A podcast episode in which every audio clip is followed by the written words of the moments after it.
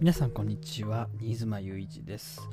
えー、っと第2回目ということなんですけれどもこれ収録日がですね8月の20日の金曜日の夕方、まあ、16時というところなんですけれども、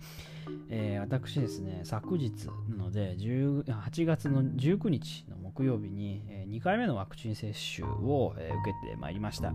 まああのいろいろねワクチンも言われてるところはあるんですけどあのなんせ、まあ、気休めと言ったら怒られるかもしれないですけど、まあ、私もあの今後ねあの内定者研修とかで、まあ、若干その今の居住地を離れないといけない回数も頻度も結構高くなるっていうのとあとあの23歳にもなってまだ運転免許を持ってないんですね私。でさすがにちょっと学生のうちに免許を取らないともう取り損ねちゃうんじゃないのっていうこう一末の不安を感じたので10月からぼちぼちその内定者研修と運転免許のための教習とこの2つをちょっとクリアしないといけないなっていうふうにこう思ってまして、まあ、そういった事情から、まあ、ちょっとでもこう打って安心をしてしておこうというようなところで、まあ、あのちょうどうちの大学の職域接種の枠がありましたので、まあ、そこに申し込みをして、えー、まあ、あの打たせてもらったというか接種していただいたというような流れですね。で、まあ、あの結構ですね、1日経つとしんどいみたいなのが、まあ、やっぱあの方々で聞かれてて、まあ、特にその年齢が若ければ若いほど、その副反応が結構きついんじゃないのみたいなことが、まあ、世間で言われてますので、ちょっとオープニングトークをお借りして、少し私の今の状況を、えー、とお話をしておこうと思います。ちなみに、どうでもいい話ですが、えー、今日8月20日に収録した回っていうのはこのあの第2回の分もそうなんですけれども第1回先週の月曜日にリリースをしたものの、えー、オープニングトーク以外は全て8月の20日に収録をしていますのでつまりワクチン2回接種で副反応がもろに出ているとされている時間帯に、えー、収録をしています。で、先週のスペあのスペースじゃないわ、すぐスペースって言っちゃう、ポッドキャストを聞いていただいた方の中で、あれ？新妻元気なくない？って思った方が、もしいらっしゃったのであれば、めちゃくちゃ鋭いなと思うんですが、私個人としては、えーと、私も一応収録したものはちゃんとあの1回あの嫌ですけど確認してるんですね。で、まあ、あのそれを聞く感じは特に違和感ないかなと思って あのぼんやりとあのリリースをしたんですけれども皆さんどういう風に聞こえたかなと思います。で、まあ、私がこのように申し上げているということは、えー、結論から申し上げますと私はあんまり副反応ひどくないです今のところ。あのー、8月の19日の13時30分頃に私1回あ2回目のワクチン接種を受けて、なので今だいたい、えー、そうですね1時半だから、えー、っと2時間半だでは丸1日と2時間半が経過26時間半が接種から経過してるんですねで多くの人は24時間接種後24時間で、まあ、ちょっとしんどいというか何かしらの反応が、えー、出るっていう、まあ、感じなんですけれども私の場合、えーと、平熱よりは確かに高かったです。私基本的に朝起きてすぐ体温を測ると20え？20そうそう20なんかおかしいね。35.6とか、まあ、その界隈なんですけど今朝は起きてすぐ測ったら37.2でした。なのであこれはちょっと高いな。やっぱり副反応出るんやなっていうのはちょっと思いました。でなんとなくうっすらですけどあの倦怠感はあります。あります。ただあのあもう動けないってほどではないです。まあ、現にこうやって明るく喋ってますから。あの結構元気な方かなって思います。でお昼ご飯もきっちりいただきました。あのパスタをいただいてますので あの全然違和感ない。ただちょっと食欲は薄いかないつもよりはっていう風な感じがします。でめちゃくちゃかすかに頭が痛いけどそんなもう、うわ取るもの手につかないってほどでは全然ないです。はい。めちゃくちゃ、あの、比較的軽微な方で住んでます。なので私、ポカリスエット1.5リットルものを2本、昨日あの近くのドラッグストアで購入して、あと、えー、と頭痛薬、鎮痛剤と解熱剤も用意してるんですけど、あんまり解熱剤とか鎮痛剤はお世話にならなくても済みそうですしポカリスエットも下手すると多分1本丸々も開かないんじゃないかなと思ってていやあんまり私ポカリスエットあんまり好きじゃないんですけど僕ちょっと余ってきこう元気な時にまで飲みたくないなっていうふうにちょっと思ったりはしてるんですがまあそんな感じです。なので私は私のあのこれめちゃくちゃ個人差があるのであの一概にその言えないんですけど、まあ、私は結構元気にやらせてもらってるっていう風なのが、ま現状としてありますので、まあ、あの一つのま参考にねしていただければと思いますが何度も言いますけれどもこれ私個人の経験ですからあの全ての23歳、22歳の人に当てはまるわけでは全然ございませんので、その点だけあのご注意いただければと思います。はい。というのが私のワクチン接種の副反応体験レポートということでした。まあ多分丸1日経っているので、もうおそらくこれ以上ひどくなることはないかなとは思うんですが、まあ、念には念をして明日まで、あの8月の21日までは休養の日と、えー、させてもらいたいなというふうに思っています。はい。ということでございました。以上が、まあ、オープニングトークになります。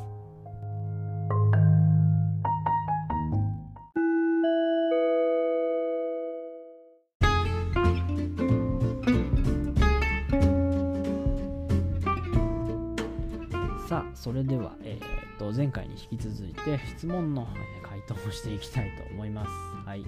えー、では局長さんがいっぱい送ってくださってるので局長さんの第2部ということで今日も2つご紹介します。はいえー、と3つ目今のコロナ禍正直どう思いますか？ということです。むずい これ難しいですね。あのー、まあ、いろいろありますよね。うん、いろいろあります。これは、あの、命を取るのか、経済を取るのかま、経済も命に関わるぞとかっていう風な話もあるんですけれども、あのまあ、素人なのでこれちょっとなんかどっちが正しいっていうのを一概にこう判断することはできないと。あくまでも正しそうだなって思う方にこう肩入れするというかそっちを信じるっていう風なことしか、まあ、我々にできることっていうのはあんまないのかなと思うので、ま、皆さんがあのいろんな事情をいろんな状況を総合的に考慮した上で、えー、まあ、どうなのかなっていう風なのはご判断いただければいいのかなと思います。でその上で新妻の試験を聞いてるんだというような質問なのとすれば、まあ、少しだけ、うん、まあ、うっすら言っておこうかなというふうには思いますけれども、そうですね。前も申し上げました、ツイッターで申し上げたんですけど、あの、所詮、餅は餅屋なんですよ。なので、あんまり、あのいろんな専門家の方いっぱい出てこられますけどそういった方にあの専門外のことを求めるのはちょっと酷なんじゃないっていうのは非常にこの1年半ぐらいを見て思うんですけど例えばいやあのこっちはあの医学的なとかそのそういう公衆衛生的な知識をあの使ってこれがいいあれがいいっていう風な提言をしてるのにそういう人に、まあ、経済の傷が深いやないかとかっていうのを求めることは、まあ、ちゃんちゃらおかしいなと私は思いますよね。だし、まあ、逆にその経済のことをもっと傷が浅くなるようにって言ってるのにそれじゃ感染が抑えられないとかっていう風なことを言うのも、まあ、はっきり言ってもちろんその感染を抑えるが第一目的なんだっていう風な部分はあるにせよ、えー、どうなのっていう風に思いますね。なんかそういう風に外野の人間がちょっとなんかごちゃごちゃ言うけれども、うん、なんかどどこにその投げつけてんのっていう風なのをこうもうちょっとしっかり考えてほしいかなとはそう考えてほしいかなっていうかそういうのがこうちゃんとできてない人なんかその辺がごっちゃになってる人が多いのかなとは思いますね。うん、それは外野だから何とでも言えるけれどもその当事者になった時にどうかっていうのはこれ難しい話なんですよね。所詮やっぱりねエアプの人間がごちゃごちゃ言ったところで いや分かっとるわいっていう可能性もこれあるしうんまあもしかしたら分かってるけどそのなんかいろんな事情で言えないとかねまあなんかそういう策に踏み込めないみたいなこう裏のその大人の事情みたいなその稚拙な話がもしかしたらあるのかもしれないですけれどもまあでもねでも私らみたいなそのなんか常識で考えたらわかるでしょなんてことは多分専門家の人たちは分かってるのであのそんなにあのあんたらがそんな生きて言わなくても大丈夫よと私は思いますね。はい、なのでまあそんな感じかなとは思います、はい、何が正しいどれが正しい考え方かっていうのは分かりませんし私が決めることでもないので分かりません。それは。はい。というふうなことに留めておこうと思います。さあ2つ目4つ目か。いきましょう。私の印象はあ局長さんの印象ね。はいはい。うーん。えっとね忖度なくっていうかまあもうあれだなっていう あのま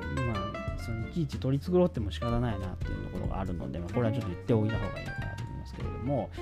えーまあ、ツイートの印象と、えー、スペースでお話しした印象ではこうまるで違いますねっていう風なところはこれありますね。それは別にあなたのツイート内容がどうのこうのでっていう風なことではなくて、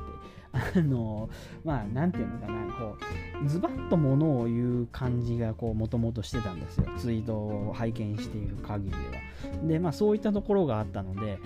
あの結構その合理的にっていうかこう意外とこうサバサバした方なのかなっていう風なのはちょっと思ってたんですけど、まあ、実際スペースでお話をしてみたらやっぱやっぱ塾の人だなっていうかやっぱ教育やってる人だなっていう風なのがすごいこう伝わってきたというかなんかそういうところがありましたね、ま、だからもっとハードボイルドかと思ってたけど意外とこう柔らかい方で安心したっていうのがまあ私の中での印象です。逆に局長さんにとっての私の印象はどうなんだろうっていうのこれはちょっと聞いてみたいところではありますね。また何かの折にあのあればそういったお話もぜひ聞かせていただければと思います。まあそんな感じですかね、うん。まあ、別に忖度ないでって最初に言った割には全然ひどいこと言ってないじゃないかっていうふうな感じですけど、別にそんなあの悪い印象もともと持ってなかったのでいいのかなとは思うんですけれどもまあそんな感じですよね。結構その柔らかい方かなっていうふうには思います、まあ、やっぱりね同郷なんで 同郷なんでっていうか、まあね、私別に育ちは浜松ではないですけれどもまあまああのそういったところがあのあって親近感が湧くよねっていうそういう印象もまああるにはありますけれども。また今度あれですね、演習弁で一回スペースやってみたら面白いかもしれないですね。多分聞いてる人は辛いかもしれないですけど、まあどんなもんになるかというような感じはあります。それは楽しみですね。はい。ということで、いい印象を持ってますから、いい印象を持ってますから、安心してください。というようなところにしておきたいと思います。局長さんはあと2つ、3つか、えー、ありますので、えー、また後日ご紹介をしたいと思います。さあ、続いて3つ目参りましょうか。よいしょ、よいしょ。えー、はい。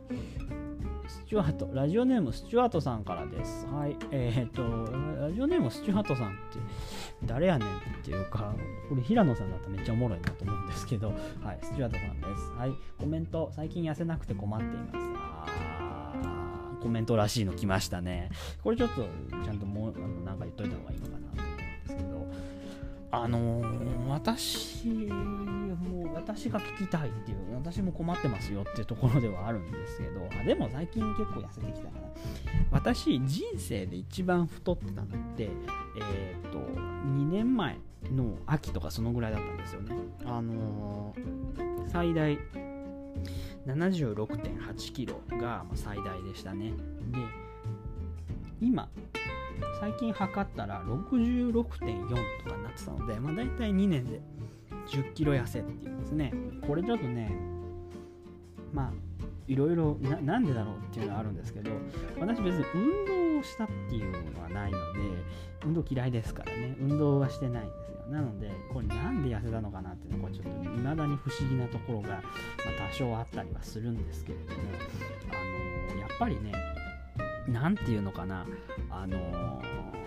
ー、食べる量を減らすっていうのは大事なのかなと私は思ったんですよね。でもちろんその過度なっていうのではないんですけどちゃんと3食は食べるんですけどその1回の量を減らしていくっていう感じがすごい大事かなと思いました。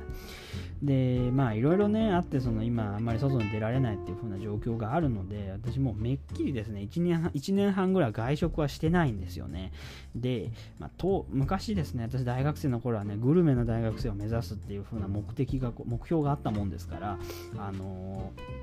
ー、いろんなですね神戸の美味しい店をですね巡ってですねもうランチにものすごい金を使ってですね失った分をですねアルバイトで補填するみたいな、えー、まあ、そういう贅沢な生活をしていたので、まあ、あの痩せる理由が見つからないみたいな感じがあったんですがあのそれがなくなってですねもう今自宅にほとんどいるっていう状況でで自宅ってあのいくらでも買い込もうと思えば買い込めるけど買い込まなかったらそれ以上食べようと思っても食べれないっていう状況がこれあるんですよね。であのそういうのをこうそういう状態にしておくと例えばなんだろうななんか足りないなっていうふうに思ってもあないじゃんってなって諦めるしかないっていう方向にこう思考が変わるというか、まあ、そうせざるを得ない状況になるんですよね。なので、これ、あの食べる量を減らすためにはですね、あの家の中にあのある食べ物をそもそもストックしないっていうのが一番僕はこれ有効なんじゃないかなと思います。これ私が10キロ2年で痩せた経験として言えるのはそこですね。で、あと白米食べないね。白米食べない。食べないっていうと語弊があるかな。めったに食べない。うん。たまには炭水化物もこれ入れてあげないといけないっていうふうに言われてるみたいなので、私も白米食べるときありますけれども、ただ、まあ、週7日ある中で、えー、白米食べるには多分3日もないかなとは思いますね。そういうのは大事かなと。でも逆に私、昼とか別にパスタ食うし、えー、パン食うしっていうのがあるので、まあ、要するに炭水化物を仮に、まあ、週4日以上食べなかった、パンを、ご飯をね、週4日以上食べなかったとしても、えー、他の日の昼ご飯で確実に何かしらの炭水化物は、あのー、体の中に入れているので、全然ですね、あのーその辺を気にする必要がないと。だから別に白米を食べなかったからといって体にこう影響があるってことはこれないので、えーまあ、ぜひちょっとそれをやっていただいたらいいのかな。で、まあそれをやっても多分あの下げ止まりというか底を打つみたいなところがこれあると思うので、まあ、そうなってくるといよいよ運動するしかないのかなとは思いますね。これちょっと私、運動は全然門外漢なので、これちょっと何とも申し上げにくいところがあるんですけれども、まあ、例えばその筋トレとか、なんか有酸素運動とか、なんかいろいろありますよね。まあ、あんなのをちょっとネットで、あの調べていただいて何かやってみるっていうのは、これ大事かもしれないですね。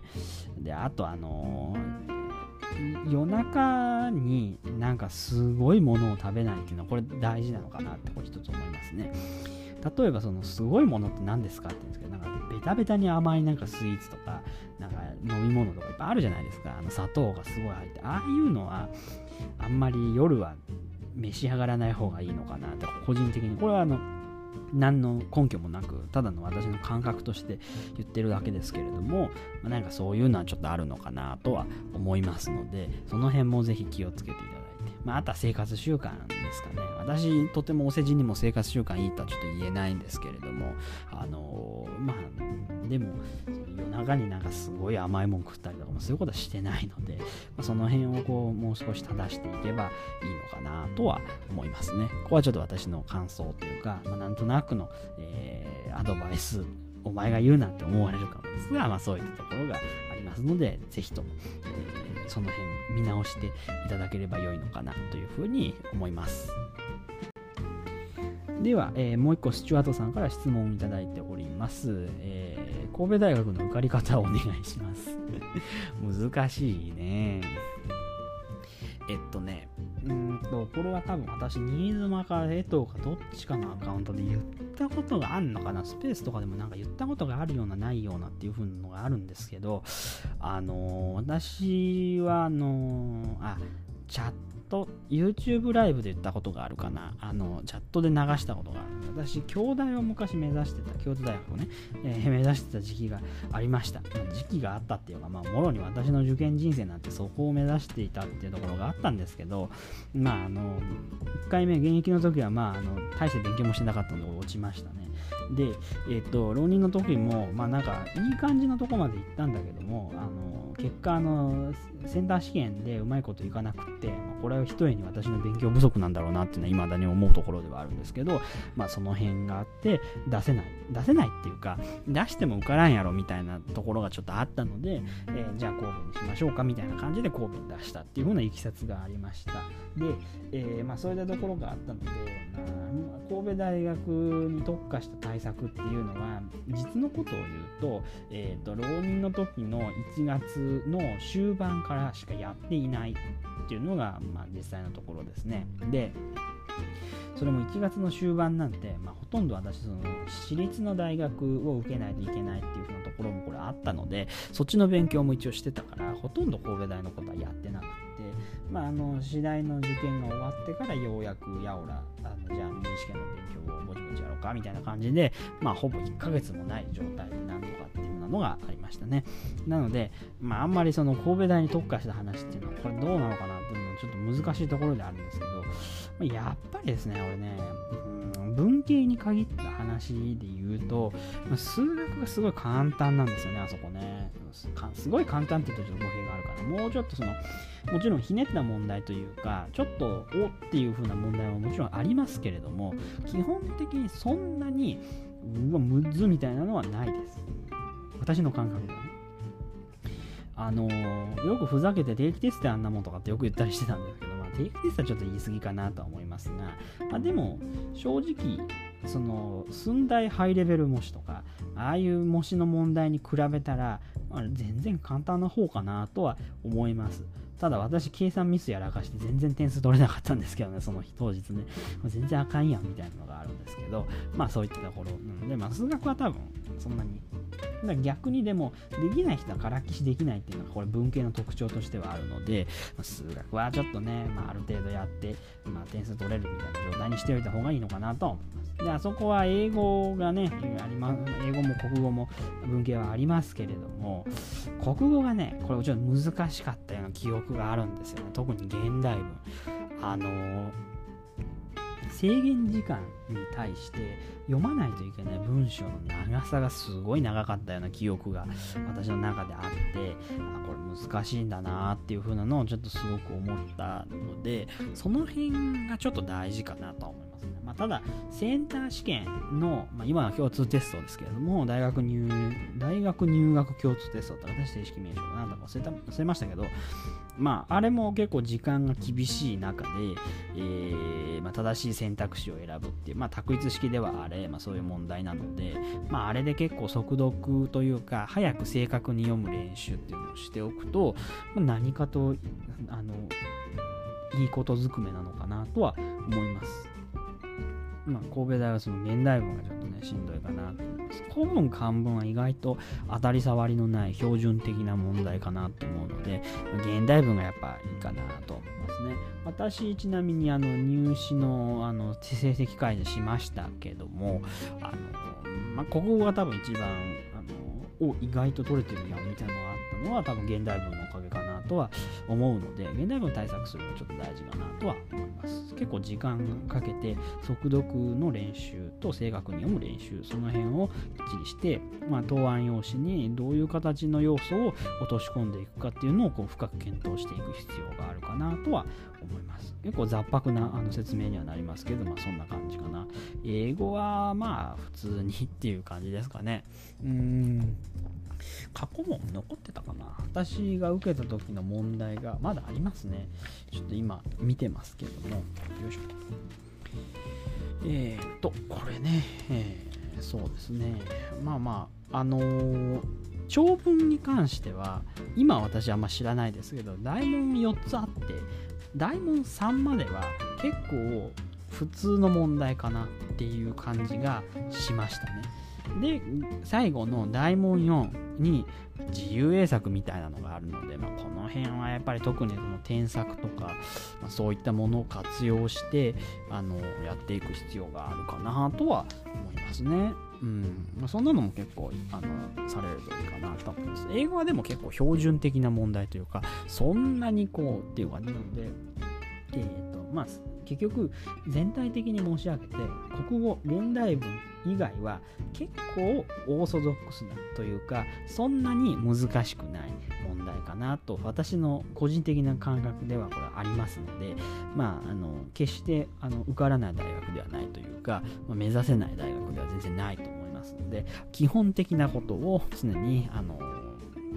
大事にしてあの受験していただければ多分大丈夫だと思いますので、その辺、まあ、その基本的なことを大事にするっていうのが、いわゆるその共通テストの得点率8割、8割2、82%、3%。そのぐらい取れたらだいぶうんうんって感じですけど、まあ、とにかく8割は文系は超えないといけないかなと思いますので、その辺が、あの、取れる基本的な力特に国数 A で勝負がかけられるっていう風なのが大事かなっていうふうには思います。これは私が1回だけ受験しただけの経験での話なので、まあ、実際のところはこれからちょっとどうなのかまた研鑽を積む必要はあると思いますがまあなんとなく私はそういうふうに思いましたということです。はい。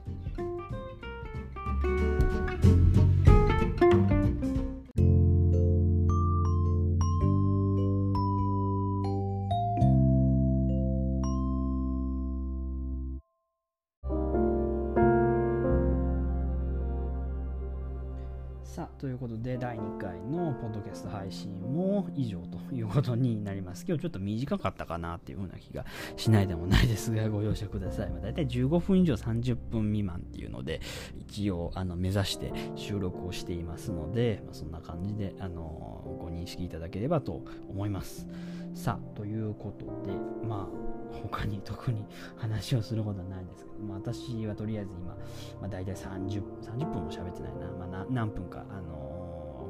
ー、収録をして、まあ、今んとこまだ副反応のしんどさもそんなに出ていませんので、まあ、なんとかあの持ちこたえているというような状況です。はいまあ、あの今回もあの月曜日の、えー、お昼11時半に、えー、リリースができたということなので、来週、えー、もう9月に入りますけれども、9月も、えっ、と、月曜日の11時半にリリースができればなと考えていますので、その点ご了承あのよろしくお願いいたします。でね、えっ、ー、と、これちょっとエンディングに一つこう、ちょっと、あの、また皆さんに、聞きしたいところがあるんですけど、今ですね、私のこのポッドキャストですね、UH's ポッドキャストっていう名前でやってるんですけれども、あの、ベタですよね、名前が。で、番組名がちょっとできれば欲しいなっていうのがこうちょっとあるので、まあちょっと9月の放送に間に合うかどうかはわからないんですが、もしよければ、えー、9月でこの放送を聞いてくださった方は、えあの今あの私の固定ツイートに上げています Google フォームの方からタイトルの応募っていう風な形であのコメントのところにこういうタイトルどうですかっていう風なことを書いてくださってたら嬉しいなと思いますね。はい。あの、ちょっとね、名前は何かしらこうついていた方が皆さんもこれ愛着が湧くだろうし、まあ、そういったところがこうありますので、ぜひとも、え、名前募集しております。やっぱ10月からにしようか。名前あのずっと募集しますのであの10月から新しい名前に変えますからそれまでのあの何かしらの名前の案をですねあの投稿 Google フォームからあのこんなタイトルどうですかっていう風なのを送ってくださったらとても嬉しいかなというふうに思います。はい、皆さんで作り上げる番組っていう風な感覚を大事にしたいと思いますのでぜひご協力いただける方いらっしゃいましたらよろしくお願いしたいと思います。それでは本日も、え、ここまでにしたいと思います。それでは午後から皆さん頑張ってください。それではごきげんよう。